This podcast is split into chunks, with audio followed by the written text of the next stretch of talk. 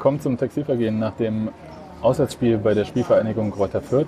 Ihr hört schon ein bisschen an der Atmosphäre. Wir sind auf der Autobahnraststätte Frankenwald, sitzen genau über der Autobahn auf dem Rückweg nach Berlin und haben gedacht, wir nehmen einfach hier auf. Unclevererweise haben wir uns direkt neben den Kinderbereich gesetzt, was vielleicht hörbar ist, vielleicht auch nicht. Hallo Daniel erstmal. Hallo Sebastian. Hey, ähm, wie war es denn so? 2-1 verloren in Fürth, das äh, war eher nicht so cool. Und du hast es aber natürlich aus einer ganz anderen Perspektive, nämlich nicht aus der des Gästeblocks gesehen, sondern aus einer strategisch guten Perspektive und kannst mir jetzt genau sagen, äh, warum Union welche Taktik benutzt hat. Also ich saß tatsächlich auf der Pressetribüne, die auf der neuen Tribüne des äh, Sportpark Rohnhof äh, eingerichtet ist und da auch äh, tatsächlich ganz an, angenehm ist. Ähm, und habe von da gesehen, dass äh, André Hofschneider lieber Lennart äh, Launi zu seinem Zweitligadebüt verholfen hat, als äh, von seiner Grundtaktik mit Dreierkette und äh, drei zentralen Mittelfeldspielern abzurücken. Das hätte er tun müssen, wenn er äh, Marc Torrons Ausfall irgendwie anders hätte kompensieren wollen. Weil es ja im Mittelfeld und im Sturm auch nicht unbedingt ein Überangebot an Spielern gab.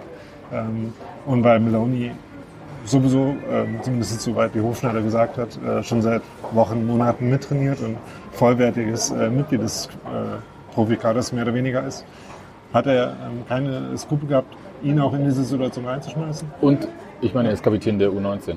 Also genau. der ist, hat, ist ja auch gewohnt, Verantwortung zu übernehmen. Und hat praktischerweise jetzt auch nicht in der U19 EM-Quali gespielt unter der Länderspielpause, sodass er nicht die ganze Zeit unterwegs war, sondern halt mit der Mannschaft trainieren konnte, was wahrscheinlich auch geholfen hat.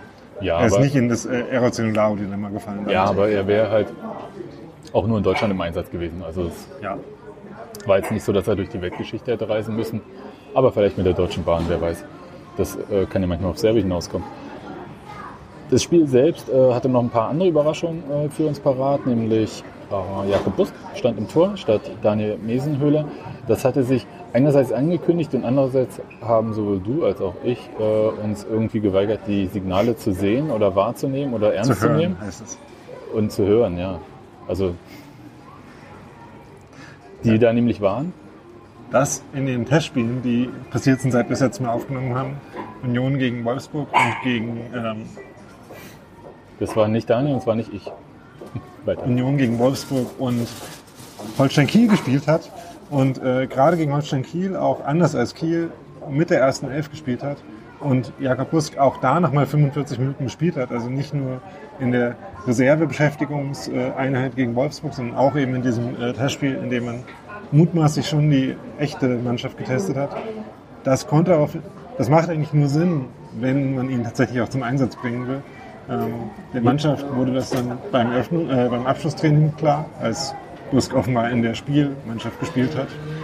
Und ähm, dann ungefähr wurde das auch äh, Daniel Mesel kommuniziert, der darüber verständlicherweise nicht so äh, besonders ja, ich glaube, ich glaube, in der Mannschaft konnten sie eher als wir äh, eins und eins zusammenzählen und denen war das sicher nicht erst klar, aber kommuniziert wurde es quasi erst mit dem Abschlusstraining. Ja. Und, ähm, ähm, inter interessanterweise oder auch nicht überraschenderweise hat keiner von den Spielern, die nach dem Spiel was gesagt haben, irgendwie was zu den Gründen gesagt, sondern haben irgendeine Variation von ist halt die Entscheidung des Trainers und müssen sie den Trainer fragen, gesagt.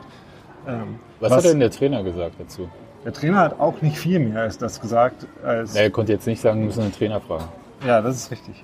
Ähm, aber es ist halt einfach eine Entscheidung, die ich getroffen habe für Jakob, als ob das hieße, dass es nicht auch irgendwie gegen Daniel Mesehöhler wäre.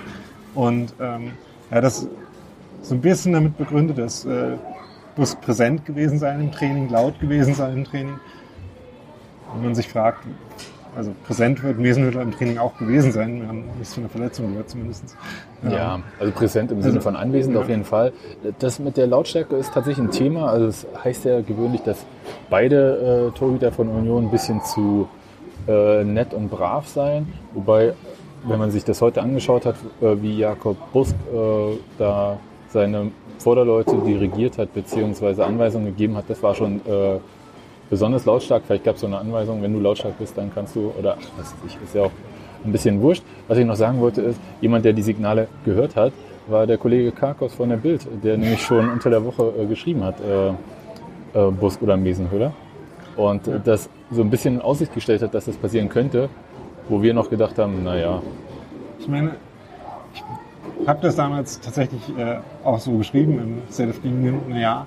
Ähm, aber ich glaube, auch dafür gab es ja Gründe, denn ähm, nach dem Spiel mit einem spielentscheidenden Fehler in Kaiserslautern hat ja gerade Miesenhüller äh, zuletzt gegen Regensburg halt ein gutes Spiel gemacht. Und, äh, Um nicht zu sagen, ein starkes Spiel. ja, und äh, tatsächlich auch eine überragende äh, Parade dazu beigesteuert, dass das Spiel eben nicht verloren gegangen wurde, äh, ist. Ähm, musste mal kurz überlegen, ob es nicht doch vielleicht verloren war, weil fühlte sich so ein bisschen so an. Fühlte sich an wie verloren, aber es war ein Unentschieden. Ja. Ähm, deswegen ist der Zeitpunkt jetzt schon ein bisschen komisch. Ähm, und dass niemand irgendwie über das äh, tatsächliche Torwartspiel der beiden geredet hat, deutet auch darauf hin, ähm, dass es da eigentlich auch nicht so große Unterschiede gibt, weder qualitätsmäßig noch auch stilistisch. Und ich glaube, dass man heute auch im Spiel nicht wirklich äh, gesehen hat, dass sie irgendwie anders gespielt hätten, Nee, weil Jakob Busk im Tor steht. nein, ach, nee, was will man da auch schon sehen? Also, Ja. das, ähm, Es gibt Torhüter, die kann man auswechseln und die Mannschaft macht einen äh, sehr anderen Eindruck deswegen. Aber die beiden gehören halt nicht dazu. Nein, also ich glaube, wir sind uns alle einig, dass äh, weder der erste Torhüterwechsel äh, auf der Hand lag, noch der zweite jetzt. Also das ist äh, nichts, wo man sagt, oh, jetzt wird es aber Zeit, das. Weil, Die Frage ist halt, ob die symbolische Wirkung, die man sich davon vielleicht verhofft, überhaupt je da war. Und wenn, dann beim zweiten Mal noch mehr. ja, also das, ja, also ich sehe das so, okay, äh, kann er machen, weiß nicht, was es bringt, Schaden tut's hoffentlich nicht. So, Ja, also, also- das, das, man weiß es nicht. Schaden. Wir haben, glaube ich, damals, wenn ich mich richtig erinnere, ähm, über die, darüber gesprochen, was das dann mit dem Tor macht, der dann wieder draußen sitzt. Ähm, man kann auch überlegen, was es für die jeweiligen Vertragssituationen bedeutet oder Ja, aber wobei ich denke, dass die Vertragssituation jetzt bei dieser Entscheidung keine Rolle spielt. Also, Also die, die Entscheidung über beide Verträge fällt sowieso wahrscheinlich erst, wenn die Saison richtig vorbei ist. Ja, nicht nur das. Also kurz zum Hintergrund. Ähm, der Vertrag von Daniel Mesenhöhler läuft im Sommer aus. Der von Jakob Busk läuft noch bis 2020. Aber ich glaube nicht, dass das jetzt für so eine Entscheidung äh, super relevant ist. Es sei denn, ach, was weiß ich, über ungelegte Eier und äh, unbestätigte Sachen würde ich sowieso jetzt hier nicht reden wollen. Zum Spiel. Die erste Halbzeit war ja eher ah, ist super stark hier im Kleinkindbereich. Ähm, die erste Halbzeit war ja eher schwierig, also ungefähr so schwierig wie diesen Platz sich hier ausgesucht zu haben. Wir das doch noch woanders machen? Die erste Halbzeit war, um es mit äh, Christopher Trimme zu sagen, langweilig. Ähm, denn es gab wenig Chancen, ähm, zumindest für Union. Auch äh, Fürth hatte eigentlich nur die Chance, aus der sie dann noch das 1-0 geschossen haben, per Ecke und äh, Kopfballduell von Roberto Hilbert. Ähm, auch nicht der erste Spieler, von dem man ein gewonnenes Kopfballduell erwartet, der sich in dem Moment dann äh, ganz gut im Zweikampf gegen Christian Petersen durchgesetzt hat. Oder andersrum formuliert, Christian Petersen hat es nicht geschafft, äh, die Bewegung von Hilbert mitzumachen und sich nicht von ihm ein bisschen wegschieben zu lassen. Deswegen war der dann im 5-Meter-Raum frei und konnte dann sehr ungestört einköpfen. Ähm, und ansonsten hat Union erstmal wieder mal Probleme gehabt, äh, aus dem Aufbauspiel das äh, zentrale Mittelfeld zu erreichen. Dann haben sie damit darauf in zweierlei Weise reagiert. Erstens gab es viele lange Bälle, gerade den rechten Flügel runter in äh, den Laufweg von Simon Hedlund herein. Das hat so halbwegs geklappt. Also ein paar davon hat er angenommen, ein paar wurden verteidigt, aber ich kann mich, glaube ich, in der ersten, in der Anfangsphase zumindest an keine Situation erinnern, wo es dann einen Ball in die Mitte gab. Das hat dann erst Christopher Trimmel ein bisschen später mal einmal gut hingekriegt. Ähm, die andere Reaktion war, dass äh, Felix Groß sich sehr gerne hat auf die linke Seite, also zwischen, ähm, zwischen Marvin Friedrich, der jetzt auf der anderen Seite Halbverteidiger gespielt hat, ähm, und äh, Christian Petersen hat fallen lassen und dann da ein paar Bälle bekommen hat. Aber auch dann ging es eigentlich nicht in einer anderen Weise weiter, als es auch möglich gewesen wäre, wenn Groß da nicht gestanden hätte und der Ball direkt zu Petersen gekommen wäre. Deswegen hat beides äh, so ein bisschen mittelmäßig starke Wirkung hinterlassen und äh, dieses, äh, die Halbzeit ging dann so weiter. Es gab eine Chance von Dennis Daube, der sich dann einmal in der Mitte gut durchgesetzt hat. Das war dann schon eine Phase, wo Unions äh, besser hinbekommen hat, äh, Bälle durch und hinter die Abwehr von Fürth zu spielen. Also nicht äh, unbedingt lange Bälle, sondern ähm, wo ein bisschen öfter im offensiven Mittelfeld jemand mal an Ball gekommen ist, auch nach zweiten Bällen. Und dann eben Hosiner Hedlund geschickt hat. Das hat dann immer nicht ganz funktioniert. In dem Fall ist halt Daube mal an den Ball gekommen, hat einen Lüpfer gemacht, der dann Ähm, ich bin mir gerade nicht ganz sicher, ob er noch neben das Tor gelenkt wurde oder von einem äh, vierter Verteidiger dann Ich habe das aus ungefähr 100 Meter Entfernung des Gästeblocks auch nicht gesehen. Ja. Also er landete auf jeden Fall neben dem Tor und nicht im Tor und damit war das halt auch müßig, glaube ich. Und äh, das war es dann eigentlich mit der ersten Halbzeit. Wir haben dann äh, ein sehr nicht unterhaltsames äh, Halbzeitspiel gesehen mit äh, irgendwelche Fans schießen aufs Tor und die, wir haben wie, wer den äh, härtesten Schuss hat, der Ja. gewinnt irgendwas. Und wer dabei nicht auf die Nase fällt quasi. Ja, aber das war so, sorry. Genauso lustig wie die Fun Facts, die Fürth wieder auf der Anzeigentafel einblendet, wie zum Beispiel Stefan Fürsten hat mal bei Fürth gespielt. Wir haben ja die Anzeigetafel gesucht, aber die war über uns, oder? Ja. Okay, alles klar. Gut, dann können wir sie nicht sehen. Ähm, ja, aber in der zweiten Halbzeit hat Union ja ganz anders irgendwie gespielt, obwohl nominell unverändert. Ähm, waren sie ja doch plötzlich aktiver, sie äh, hatten, waren ein bisschen zielgerichteter nach vorne, Und sie haben ein Tor geschossen. aber der Treffer kam ja aus dem Standard auch. Ecke Ja. und dann äh, Marvin Friedrich. Aus äh, einer Ecke, aber ähm, aus eben einem Angriff heraus, wo sie mal sich im vierten Drittel Mhm. festgesetzt haben, auf einer Seite probiert haben, auf der anderen Seite probiert haben. Dann wurde halt ein äh, Pass in den Lauf von, äh, ich glaube, Hedlund, äh, von Hosener, glaube ich, äh, eben zur Ecke verteidigt. Und die hat dann äh, Marvin Friedrich schön verwertet. Mhm. Und der hatte kurz danach auch wieder eine Chance. Ja, in der 66. Minute war das dann. Oder ähm, kurz, ja. Wo Aber er auch selber gesagt hat, hätte ich wahrscheinlich machen müssen. Ähm, hat er nicht gemacht. Und dann gab es äh, noch weitere Möglichkeiten. Ich weiß nicht mehr, in welcher Reihenfolge das alles irgendwie passiert ist, aber ähm,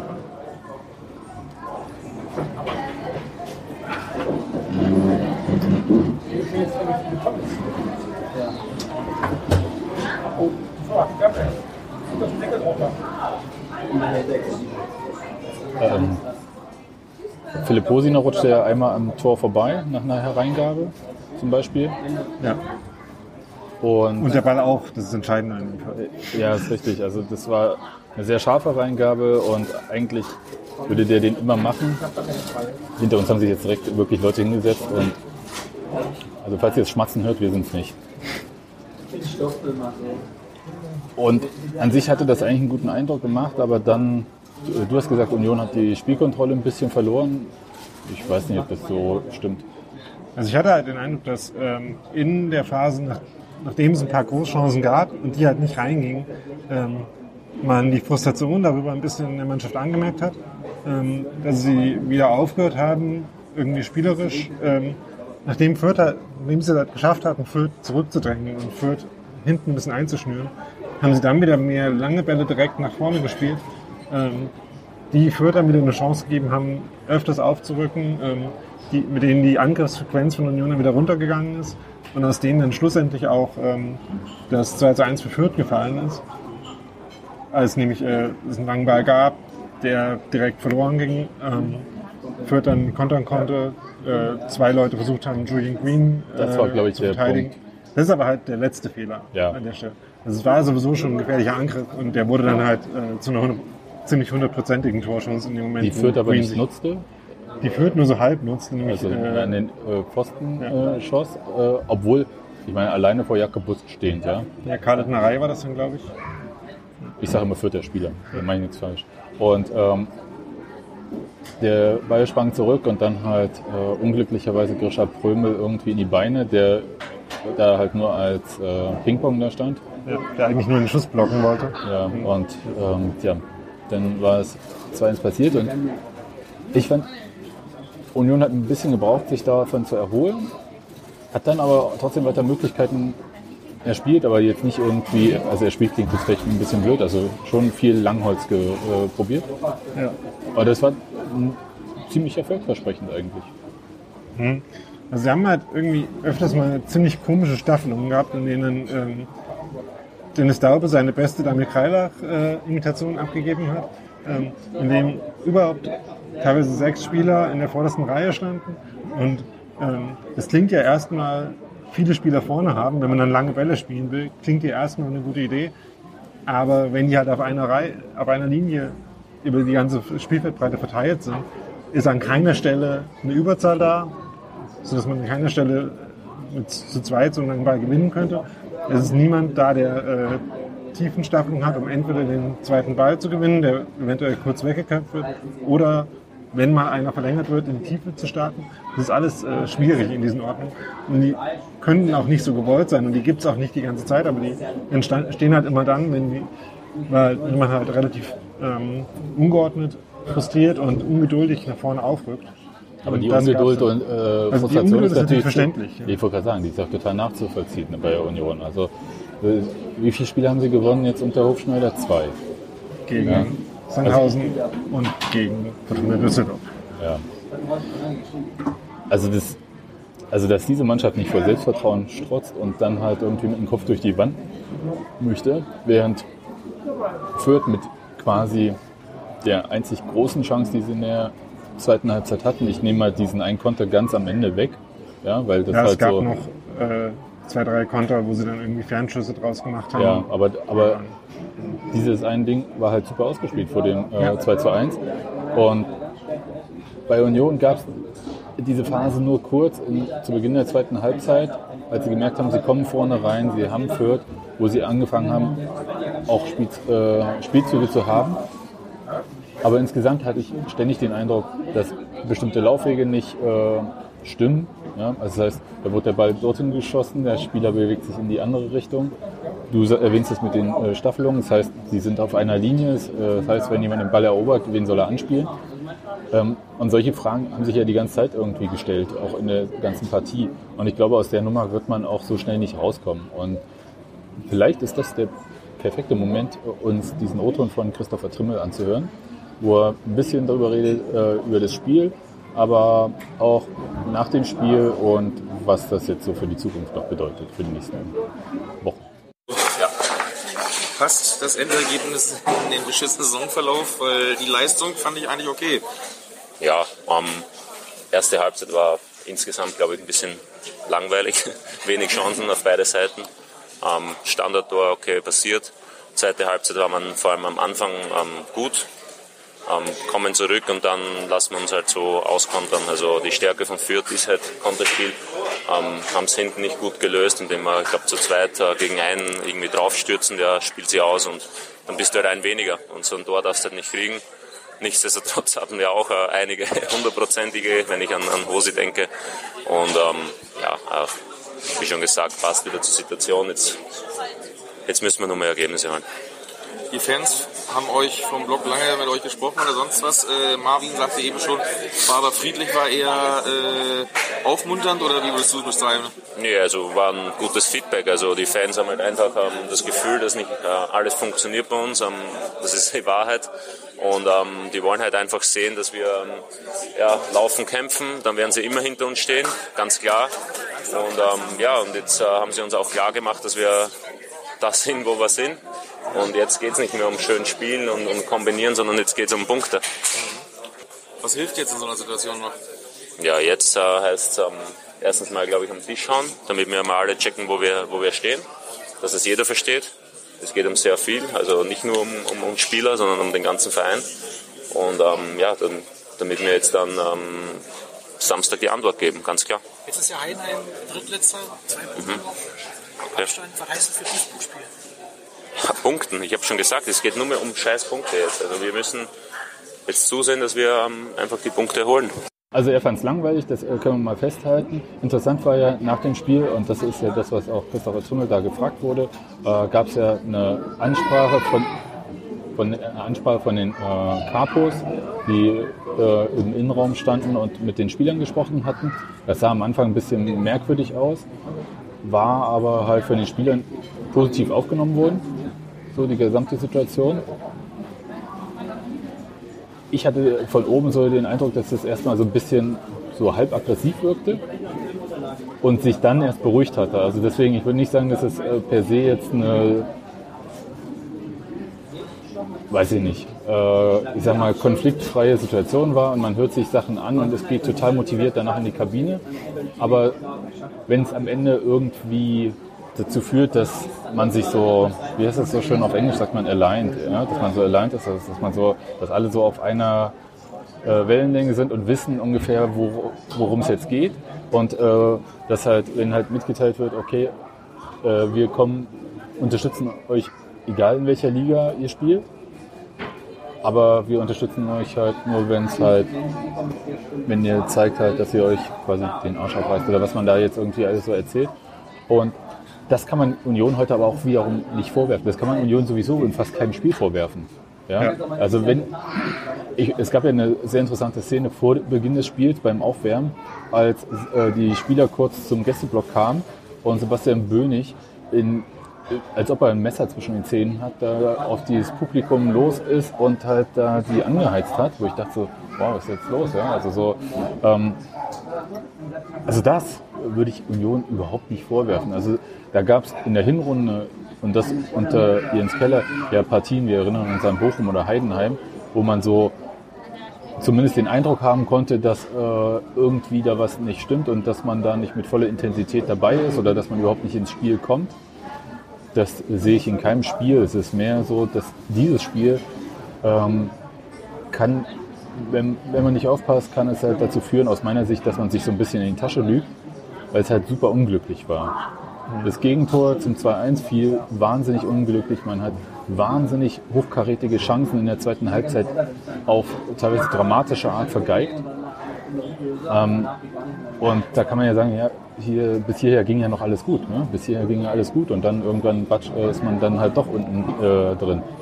Und deswegen ist es vielleicht so eine Ansprache ganz äh, interessant irgendwie, dass halt die wissen, hey, äh, sie kriegen die Unterstützung. Ja, dass man sich nicht noch irgendwie so eine weitere psychologische Nummer irgendwie da mit reinzieht, von wegen, ähm, wir kennen das ja auch von anderen Vereinen, äh, ob da Gräber ausgehoben werden oder sonst irgendwelche Sachen. Ihr habt äh, so und so viele Minuten Zeit, die Stadt zu verlassen. Keine Ahnung. Hamburg, Dresden waren so die Nummern, ja. Also Dresden vor vier Jahren, Hamburg jetzt oder so. Ähm, also auf diese Situation, obwohl man in einer massiven sportlichen Krise ist, äh, finde ich das schon okay, wenn die Mannschaft erfährt, das ist nicht der Punkt. Ja? Das wird hier nicht passieren, nicht in dem Maße. Und das ist vielleicht auch äh, schon mal gut. Ja. Das haben auch alle äh, Spieler, die nach dem Spiel was gesagt haben, herausgestellt. A, dass sie das so empfunden haben, äh, das Feedback von den Fans, äh, fand ich eine ganz lustige Formulierung. Ähm, B, dass sie sich alle jetzt, spätestens jetzt bewusst sein müssen, dass sie irgendwie kämpfen müssen, auch äh, Ja, Du hast ja die Gesänge gehört, ne? Also es äh, kam ja dann auch von den Capos äh, schon während des Spiels, aber halt dann auch nach, äh, nach dem Schlusspfiff äh, diese Rufe mit aller Gewalt, Klassenerhalt, also das, was man ja bei Union so kennt. Nein, hier werden keine Kinder misshandelt, die sind einfach nur müde. Ähm, und äh, solche Sachen, äh, das war ja nicht, also nichts war davon irgendwie so, äh, scheiß Legionäre, haut ab und äh, so. Insofern okay, aber was nimmt man daraus mit? Und ich fand irgendwie äh, ganz passend, was Christopher Trimmel gesagt hat, äh, wir brauchen jetzt die Scheißpunkte. Und mehr ist auch nicht drin. Ja? Also Ich meine, mehr, dabei darf man nie dabei vergessen, bei dem ganzen Arsch aufreißen, dass man halt immer noch Fußball spielen muss, sonst dann, Kriegt man die ob man jetzt, nicht. Ob man jetzt aufsteigen will, ob man äh, Champions League-Sieger werden will oder ob man nicht absteigen will, an irgendeiner Stelle muss man einfach Spiele gewinnen und dazu hilft es meistens auch, wenn man ein bisschen Fußball spielt. Aber ähm, was Trimmel dann quasi gesagt hat, war, dass das auch nicht der Punkt ist, dass die Mannschaft der Meinung ist, dass sie als äh, offensiv äh, spielerisch immer da sein können, dass sie sich äh, Chancen erspielen. Ich glaube, auch da Zweikampfintensität hat er angesprochen, ja? Ja. Dass das ist, äh, was, was man, wo man mehr noch machen kann. dass sie sich das Recht zu spielen eben erarbeiten müssen. Und äh, Wie hat er es gesagt, vorne können wir schon ganz gut zocken, ne? das ist so eine österreichische Formulierung, das mit dem Zocken. Echt, ja? Ich, Ja. ich, ich kenne es nur so von äh, FIFA-Spielen oder so. Ja. Okay. Ja, also ich, ich fand das okay, weil es halt, man, wir neigen ja alle dazu auch, ähm, also uns in manchen Sachen einfach zu machen und zum Beispiel wird halt gesagt, hey, die Mannschaft sollte aufsteigen, ist sie jetzt überhaupt dem Druck des äh, Abstiegskampfs äh, gewachsen? Wo ich sagen würde, ja schon. Also theoretisch, ja. Also ähm, man muss halt nur wissen, also wenn, solange man nach oben schielt, ist man der Sache natürlich nicht gewachsen. Ich glaube aber niemand schielt noch nach oben. Ja. Also das ist jetzt, äh, ich glaube, das ist auch schon länger tot, als es noch drüber geschrieben wird. Ähm, selbst äh, Selbst als ich die verrücktesten, Hype ja, Selbst die verrücktesten Optimisten haben das, glaube ich, jetzt irgendwann begraben. Ähm, ich, man kann auch auf dieses Spiel heute gucken und ähm, von wegen des äh, sich in die Tasche lügens kann zum Beispiel darauf hinweisen, dass ja Union heute ähm, äh, sich zwei Tore, die man hätte erwarten können, erarbeitet hat. Du wolltest jetzt nicht äh, Expected Goals Statistik sagen. und äh, Quarter Viert nur knapp eins, und dass man ja einen Chancenvorteil gehabt hätte. In dem Fall muss man äh, vorsichtig sein, das auf ein einzelnes Spiel zu beziehen. Denn, äh, von diesen zwei Toren sind dann vor allem die, bei denen der Ball schon einen Meter vor der Linie lag und noch nicht reingegangen ist. Ähm, über das ganze Spiel gesehen, ähm, die Zahl der wirklich ähm, klar herausgespielten Torchancen war, glaube ich, nicht so ganz so hoch. Von daher ähm, ist es, glaube ich, die Gefahr, dass man äh, vergisst, an den spielerischen Lösungen zu arbeiten, ähm, auch eine ebenso reale, wie dass man vergisst zu kämpfen. Ein was hat Union gefehlt, auf jeden Fall heute. Das, äh, da kann jetzt die Mannschaft da nichts für. Ähm, dieses Maß an individueller Qualität, die dann auch mal den Unterschied machen kann, also in Einzelaktionen. Die vor allem mit Steven Skripski, den wir, glaube ich, namentlich noch nicht erwähnt hatten. Ja, richtig, der, der nämlich nicht spielen konnte, äh, gefehlt hat. Also, dass die mit Sebastian Polter fehlt, wissen wir. Steven Skripski ist jetzt ausgefallen. Und das ist, macht sich schon auch manchmal bemerkbar. Akaki Gogia ist auch verletzt, deswegen hat, war dann äh, Kenny Prince Redondo die erste Alternative, als Hedlund raus musste, weil der gerade zurückgekommen sich dann wieder zumindest zeitweise verletzt hatte. Ja, also der, der hatte irgend, äh, so ein Kühlteil am Fuß. Mal sehen, was da jetzt draus wird. Ähm, ich kann mir tatsächlich vorstellen, dass der das nächste Spiel pausiert und äh, wir dann Skripski sehen. Einfach, also jetzt muss man noch ein bisschen haushalten. Es nutzt nichts, irgendwie einen Spieler für ein Spiel zu verheizen. Und das war, glaube ich, mit äh, Hedlund jetzt auch sowieso schon mehr als kritisch. Da wird auch spannend zu sein, ob da vielleicht Berkan Tatz, der bis jetzt noch nicht gespielt hat, aber für diese Position eben im Kader steht, vielleicht auch noch ein paar Minuten bekommt und Druck von den anderen, die halt auch alle nicht fit sind. Ja. Oder eben ist nicht äh, körperlich voll auf der Höhe, nicht voll belastbar wahrscheinlich. Ja, ein bisschen Druck von denen zu nehmen. Okay, das nächste Spiel ist, ähm, um mal hier voranzukommen und äh, unsere Hörer von der Atmosphäre hier, mal sehen, was ihr davon am Ende hören werdet, von der Atmosphäre zu erlösen. Ähm, das nächste Spiel ist am Samstag gegen Duisburg. Duisburg selbst hat ja äh, eine bemerkenswerte Klatsche, He- Heimklatsche gegen Kaiserslautern bekommen. Äh, ich habe überhaupt keine Ahnung, was wir da erwarten können. Ich vermute, dass ähm, gegen Duisburg nicht nur Sebastian Bönig ein Messer zwischen den Zähnen haben wird. Und dass das ein sehr, sehr äh, intensives Spiel werden wird. Und ja, ich glaube, es zählt jetzt. Und, Wir können noch mal kurz die Tabellensituation erwähnen. Ja, es gibt ja. jetzt äh, Heidenheim, die Vorletzter sind, äh, mit einem relativ vielen Punkten Abstand auf die letzten beiden, von denen aber Darmstadt morgen noch gegen Düsseldorf spielt. Heidenheim ist drittletzter Meister, nicht vorletzter. Ja, sorry, das meinte ich. Ähm, und dann gibt es zwei Punkte vor Heidenheim im Pulk mit jetzt Union und vier anderen Mannschaften, nämlich Braunschweig, St. Pauli, Fürth, weil sie heute mit Union gleichgezogen sind. Und ähm, noch jemand. Und aus diesem ganzen Pulk kommt man halt jetzt erstmal so schnell nicht raus. Also, das wäre heute eine Gelegenheit gewesen, sich davon ein bisschen fernzuhalten, abzusetzen. Ähm, da ist man jetzt erstmal drin und äh, wie auch relativ offensichtlich ist, helfen ja dann auch nur Siege. Ja, ähm, ja.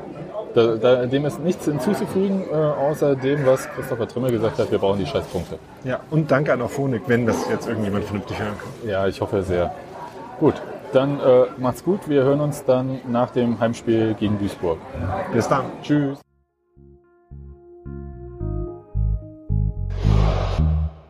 Thank